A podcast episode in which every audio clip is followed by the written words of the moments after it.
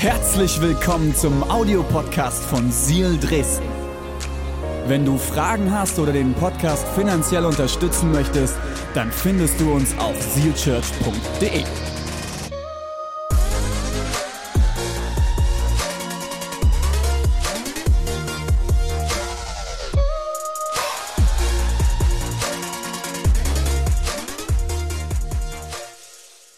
kommen wir aber zu etwas noch viel, viel wichtigerem und zwar zum Wort Gottes. Und ich lade dich jetzt ein, mit mir gemeinsam deine Bibel heute aufzuschlagen. Wir lesen gemeinsam im Lukas-Evangelium im Kapitel 22. Wenn du über unsere Plattform auf ähm, live.seedchurch.de zuschaust, kannst du oben auch, neben dem Chat findest du auch eine Bibel direkt, dort kannst du auch mit aufschlagen. Lukas-Evangelium, Kapitel 22, die Verse 54 bis 62.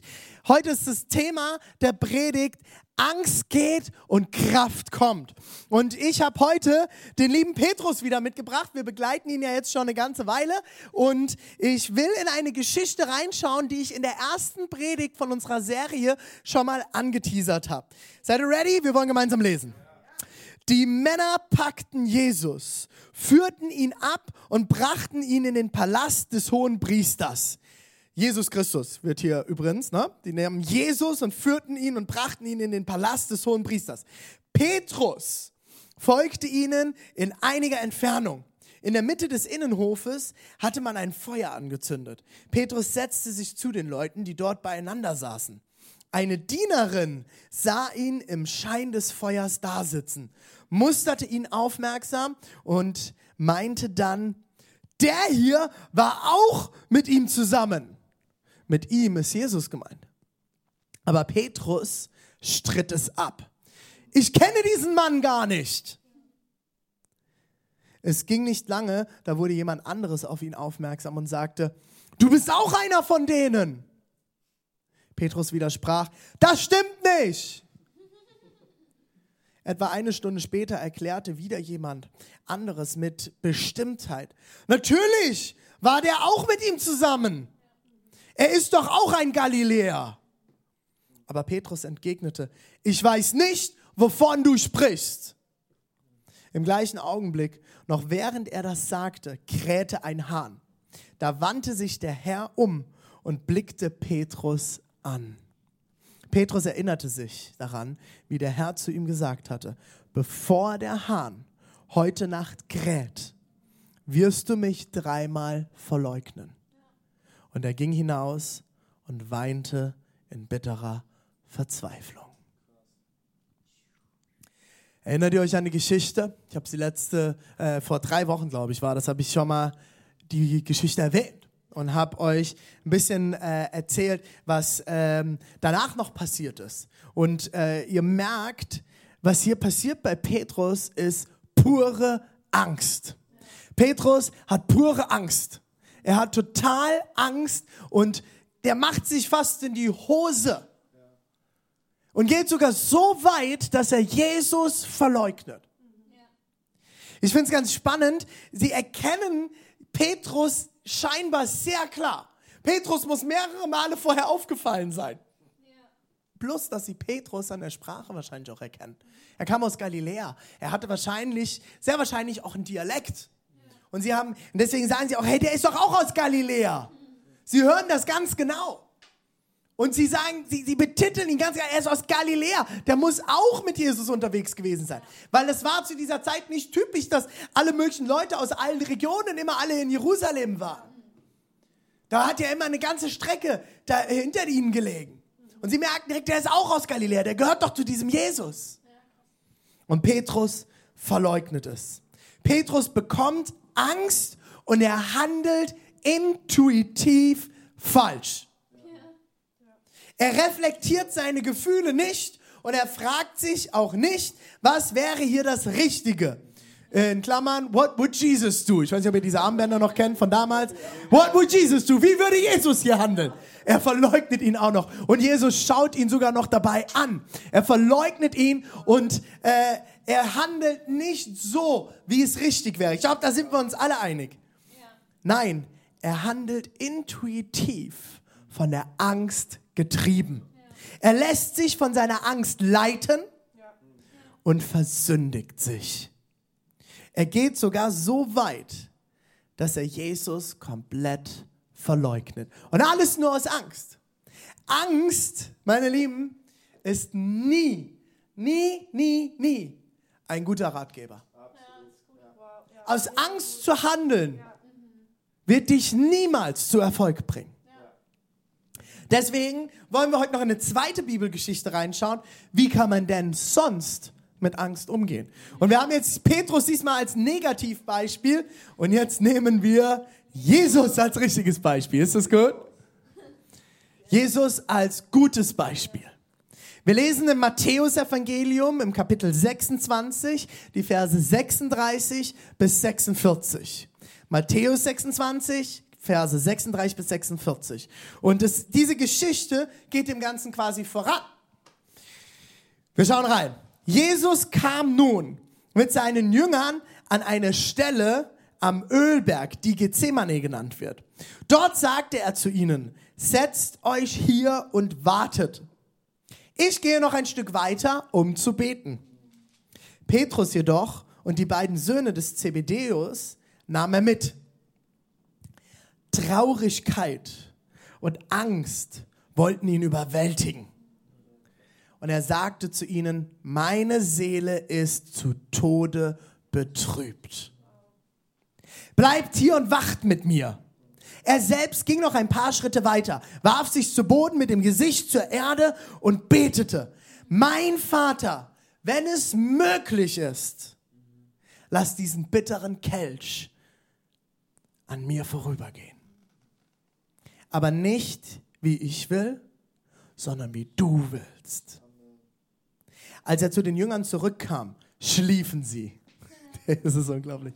Da sagte er zu Petrus, ihr konntet also nicht einmal eine einzige Stunde mit mir wach bleiben? Wacht und betet, damit ihr nicht in Versuchung geratet. Ist es nicht spannend? Petrus und äh, äh, die anderen Jungs saßen dort und haben gewartet auf Jesus und sie pennen ein und Jesus geht hin und sagt, hey, hey, hey, hey, hey, hey, pennt nicht ein. Ihr sollt beten, damit ihr nicht versucht werdet. Was passiert nämlich kurz darauf? Petrus wird versucht werden und er fällt.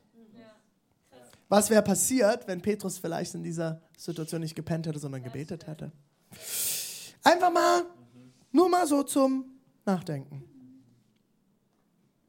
Wacht und betet, damit ihr nicht in Versuchung geratet.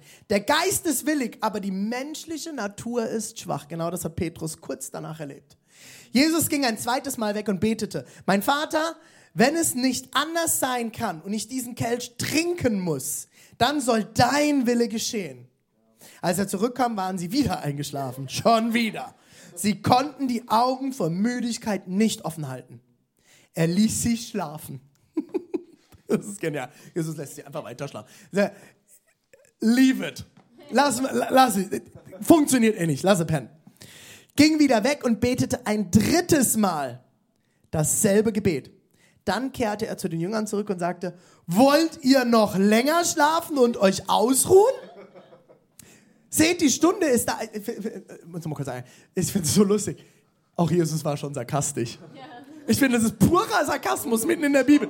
Wollt ihr noch länger saufen und euch ausruhen? Was ist eigentlich los mit euch? Also ich glaube kaum, dass Jesus nur vor fünf Minuten beten war. Die haben schon eine ganze Weile gepennt. Und er hat sie ja schon beim zweiten Gebet, äh, beim dritten Gebet noch weiter pennen lassen. Seht, die Stunde ist da, in der der Menschensohn in die Hände der Sünder gegeben wird. Steht auf, lasst uns gehen. Der, der mich verrät, ist da. Also einfach mal an dieser Stelle, ich muss es nochmal kurz sagen, mich fragen immer wieder Leute, René, wo ist denn bitte Humor in der Bibel? Die Bibel kennt keinen Witz. Und warum machen wir Spaß in unserer Kirche und Spaß in unserem Predigen? Deswegen. Jesus war auch witzig und hat Humor gehabt. Hey, Jesus hatte Angst. Er hatte Todesangst, heißt es hier. Er hatte Angst vor dem Tod, er hatte Angst zu sterben. Wir haben das heute gehört von David, der äh, Angst hatte, dass jemand, äh, der ihm nahe steht, seine Ehefrau stirbt. Er war Gott und Mensch zugleich. Und das sehen wir an dieser Stelle so gut. Wir sehen es so gut wie an wenigen anderen Stellen, dass er so menschlich war. Er hat Gefühle wie wir. Er hat gefühlt wie wir. Er kannte Schmerz, er kannte Traurigkeit und er kannte auch Angst. Die Jünger lassen ihn hängen und pennen einfach ein. Auch dort Enttäuschung. Er war enttäuscht, soweit dass er einen sarkastischen Spruch bringt. Wie geht Jesus denn hier mit der Angst um? Das war die Frage, mit der wir in diesen Text reingestartet sind. Was können wir von ihm, ähm, vor allem hier im Vergleich zu Petrus, lernen? Als allererstes, Jesus merkt, dass, er, dass die Angst ihn überwältigen will. Ihr, ihr lest, wir lesen das im Text. Das heißt, die Angst will ihn überwältigen. Sie will ihn überkommen. Überwältigen bedeutet so viel wie, dass die Angst ihn komplett einnehmen will. Sie will ihn übermannen habe ich mir hier aufgeschrieben. Was heißt es denn? Sie will ihn komplett vereinnahmen und beherrschen. Sie will ihn steuern. Was macht Jesus dann, als er dieses Gefühl wahrnimmt? Und wir kennen alle solche Gefühle. manchmal ist das Angst, manchmal sind es andere Gefühle. Die übermannen uns, sie nehmen uns ein. Erstes, Jesus nimmt seine Gefühle überhaupt mal wahr. Jesus kann das ausdrücken. Er merkt, ich kriege Angst. Jesus stellt es fest. Und wie oft haben wir Gefühle und sie wollen uns übermannen, uns komplett ähm, einnehmen. Und statt dass wir sie mal wahrnehmen und uns dann überlegen, wie wir damit umgehen, lassen wir die Gefühle einfach fließen. Und deswegen ist es so wichtig, was Jesus als zweites macht. Jesus geht hin und was macht er? Jesus nimmt sich Zeit alleine, um seiner Angst ins Auge zu schauen. Er lässt das Gefühl zu. Jesus nimmt sich Zeit für das Gefühl der Angst. Was ist denn beten? Beten ist auf der einen Seite reden mit Gott, aber ich glaube auf der anderen Seite, und das kann ich euch aus meinem Gebetsleben sagen, auf der anderen Seite ist es eine ganz, ganz starke Reflexion. Ich reflektiere mich beim Beten. Ich spreche Dinge mal aus. Ich denke mal drüber nach, während ich bete. Ich nehme mir Zeit, um zum Beispiel einer Angst mal ins Auge zu schauen. Du wirst der Angst die Kraft nehmen können, wenn du ihr mitten ins Auge schaust. Wenn du sie aussprichst, wird sie Kraft verlieren können, weil du sie wahrnimmst. Du wirst Herr über die Angst, wenn du sie überhaupt erstmal zulässt. Wovor hast du wirklich Angst? Was wäre der Worst Case? Wir haben es vorhin bei Dana gehört. Die Angst, die eigentlich tie die tiefer dahinter steckt, ist eine ganz andere. Und ganz oft haben wir Ängste an der Oberfläche, aber eigentlich steckt was Tieferes dahinter. Was ist die Angst, die dahinter steckt? Wovor hast du wirklich Angst? Was wäre der Worst Case, das Schlimmste, was passieren könnte? Wenn du das mal betrachtest, kannst du vielleicht Antworten finden, kannst dir Hilfe holen oder merkst vielleicht auch, dass die Angst völlig unberechtigt ist. Drittens, er bringt seine Angst zu Gott. Er trägt sie zu Gott. Und als er es betrachtet hat, bringt er es zu Gott. Er gibt es seinem Vater ab. Jesus betet das Gleiche sogar dreimal. Dreimal betet er das Gleiche. Er liegt dem Vater damit in den Ohren. Und viertens, Jesus bekommt neue Kraft. Es kann, er kann nachher gestärkt und voller Vertrauen den Weg, den Gott für ihn vorgesehen hat, gehen. Aber wisst ihr, wisst ihr, was Lukas noch dazu geschrieben hat? das finde ich total spannend. Dieselbe Geschichte bei Lukas. Lukas geht, wird noch mal genauer. Lukas 22, Vers 43. Da erschien ihm ein Engel vom Himmel und stärkte ihn. Der Kampf wurde so heftig und Jesus betete mit solcher Anspannung, dass sein Schweiß wie Blut auf die Erde tropfte. Ein Engel kam und stärkte ihn. Angst geht, Kraft kommt. Wenn du gerade immer wieder mit Angst kämpfst, Denk daran, Angst kann gehen und Kraft kann kommen. Jesus, was, was können wir hier lernen? Was kannst du hier lernen? Nimm deine Gefühle wahr. Erstens. Zweitens, nimm dir Zeit, alleine, um deiner Angst in die Augen zu schauen. Und stell dir zwei Fragen dabei. Wovor hast du wirklich Angst? Und was wäre der Worst Case, das Schlimmste, was dir passieren kann? Drittens, bring deine Angst im Gebet vor Gott, eventuell auch mit anderen zusammen, wie wir es heute auch schon gehört haben. Und viertens, lass dich von Gott stärken. Bibel, Worship, hörendes Gebet, Gott, äh, äh, äh Gebet von jemand anderem. Vier Punkte. Jesus, äh, äh, nimm deine, sorry, vier Punkte. Erstens, nimm deine Gefühle wahr. Zweitens, nimm dir Zeit alleine, um deine Angst ins, in die Augen zu schauen. Drittens, bring deine Angst im Gebet vor Gott. Und viertens, lass dich von Gott stärken. Das können wir hier im, im Vergleich zwischen Petrus und Jesus lernen. Und das will ich dir heute mitgeben. Fang damit an, es wahrzunehmen. Schau deine Angst an. Du musst keine Angst vor deiner Angst haben.